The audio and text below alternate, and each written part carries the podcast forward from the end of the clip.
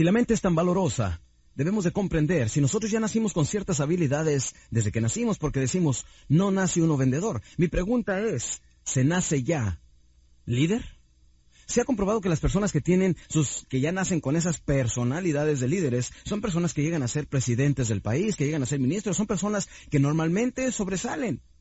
Y podemos nosotros analizar y ver a niños en los kinderes que hacen sus grupos, que son líderes natos. ¿Será cierto que se nace ya líder nato? Es por eso que la psicología marca cuatro personalidades que tenemos. Por ejemplo, la primera, y te lo digo para que vayas analizando a cuál de ella perteneces, con el propósito no de que veas tus desventajas, sino que sepas qué es lo que esas personalidades, esos líderes natos tienen y tú puedas aprender de, aprender de ellos.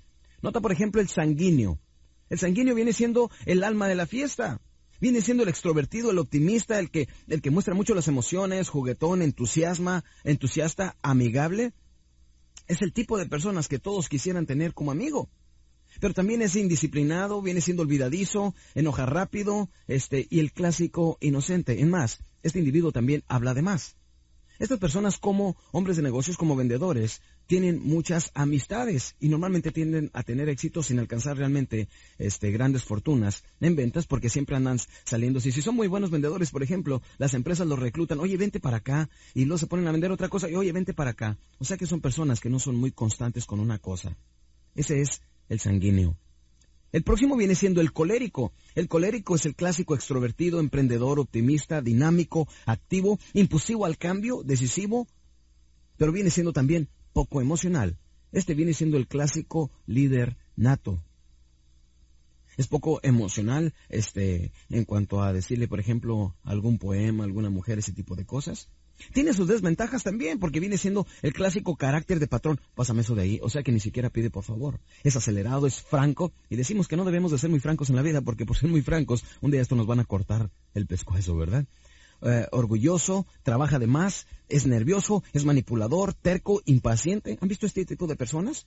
Pero son personas normalmente muy solitarias, porque no tienen tiempo para cultivar amistades, porque su tiempo vale tanto que lo quieren dedicar únicamente para los negocios. Estas personas deben aprender también a relajarse, deben aprender de las otras personalidades. Pero te fijas cómo nosotros somos diferentes y ya nacemos de esa manera desde que venimos, desde que somos criaturas. La tercera personalidad viene siendo el melancólico. El melancólico es eh, introvertido, pensador. Este es totalmente lo contrario del, colérico, ¿no? También.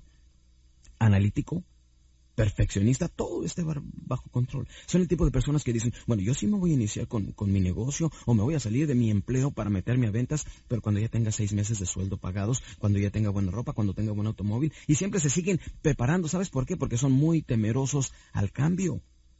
Es el clásico, el melancólico es el clásico filósofo, poeta, romántico, sacrificado por los demás.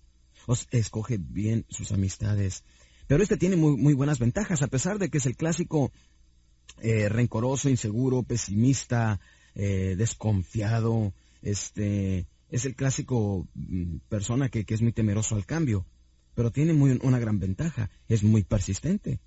Y decimos que este tipo de personas van caminando lentamente, mientras que el colérico lo pasa a 100 millas por hora, este puede ir con paso seguro y constante sobre superficies bastante ásperas, y a veces tiende a llegar primero, porque es persistente, organizado, ordenado, matemático y termina todo lo que inicia. Entonces el melancólico necesita también estar en el mundo. Las mujeres lo quieren porque es el clásico romántico, lo que el colérico no puede hacer. Entonces el colérico deberá aprender a disfrutar la vida, a levantarse en la mañana y poder oler las rosas, a, poder este, apreciar lo bonito de un amanecer. Lo que el melancólico lo hace naturalmente, pero obviamente no alcanza económicamente tanto como el colérico. Y la última personalidad que nos muestra la, psicología viene siendo el flemático. El flemático es el introvertido, tranquilo, paciente, también constante, callado pero espontáneo, noble y esconde también las emociones. Este tipo de personas, el flemático, es muy competente, es mejor, el mejor administrador que pudiera tener cualquier empresa. Pensador, analítico y sabe responder trabajando bajo presión. Pero es el tipo de personas también temeroso al, al cambio, poco entusiasma, ah, entusiasta, pesimista, preocupador, tímido, lento, flojo, indecisivo, conformista. Como ves, todas las personalidades tienen sus ventajas y sus desventajas. Lo que yo pretendo hacer es que tú veas cuántos de ustedes pertenecen a cada grupo, cuáles ventajas tienes y qué ventajas les puedes sacar a cualquier otro tipo de personalidades. ¿Cuántos de ustedes pertenecen al sanguíneo? Levanten la mano. ¿Cuántos de ustedes pertenecen al colérico? Muy bien. ¿Cuántos al melancólico? Levántenla sin miedo, nadie se va a enojar, ¿eh? ni nadie lo va a criticar, ¿ok? ¿Cuántos al flemático? ¿Y los demás a cuál grupo pertenecen? ¿Eh? Noten ustedes que si hay algunas combinaciones, mi meta con esta información al entregárselas es de que ustedes vean con cuál personalidad se identifican más. Pero ¿qué es lo que le pueden aprender a otras personalidades? ¿No es eso magnífico? Decir, bueno, yo soy así, pero le puedo aprender a lo mejor el colérico su manera y su constancia al trabajar. Pero a la vez algunos de ustedes quieren ser románticos como el melancólico. Hombre, el melancólico, es el, el melancólico es el tipo de individuo que vive la vida muy tranquilo. Mira, no le preocupa nada. Bueno, a lo mejor el mes que entra no va a tener dónde vivir, ni va a tener teléfono. Pero mira, él se la pasa muy bien. Es el tipo, de, ¿cómo se llaman estos individuos que les gusta tocar tarde con la guitarra? Bohemios, es el clásico bohemio. Está enamorado de la vida. Que hasta fondo es una persona con éxito, ¿sí no? El éxito en la vida, noten ustedes, viene siendo ser feliz. Ser feliz. En un principio de mi carrera en ventas, yo fui creado con la mentalidad norteamericana de time is money. Tienes que trabajar, tienes que trabajar, tienes que trabajar. Aprovecha el tiempo. Si no estás aprovechando el tiempo debidamente, estás desperdiciándolo y eres un fracasado. Y como tenía yo miedo ser un fracasado. Y mi vida era de puro, puro, puro trabajo. Hasta que me di cuenta que time is money, o sea, el tiempo es dinero, pero ¿saben una cosa? El dinero no es tiempo.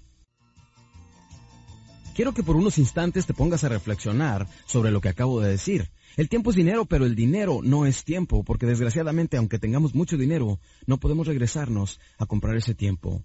No hace mucho iba saliendo yo de un seminario que acabo de dar en, Los Ángeles, California. Me subo al automóvil y de repente dice el locutor, hemos pasado el día de la joroba. Era un jueves, obviamente, y me pongo a pensar y digo, ¿cuál joroba? Yo no sabía que la semana estaba jorobada. Así se refería que el lunes viene siendo el principio de la joroba. ¿Y qué decimos nosotros en muchos países? Los lunes ni las gallinas ponen, dicen. Los martes, pues es martes. Los miércoles, qué difícil. O sea, el miércoles viene siendo el día de la parte de arriba de la joroba. El jueves ya es de bajada hasta llegar a damas y caballeros. El viernes lo que um, decimos, gracias a Dios ya es viernes. Muchas personas viven una vida tolerada y trabajan toda la semana solamente para disfrutar dos días de cada semana. Si el tiempo en la vida viene siendo limitado, ¿no queremos entonces vivirlo eh, inmensamente? Recuerda que estamos viviendo la era de la comunicación. Tu calidad de vida es tu calidad de comunicación. La comunicación que tengas con otras personas, pero más importante, la comunicación que tengas contigo mismo. Por eso, el acercamiento entre las tres personalidades nos ayudarán a conectar mejor y tener mucha mayor calidad de comunicación con nosotros mismos.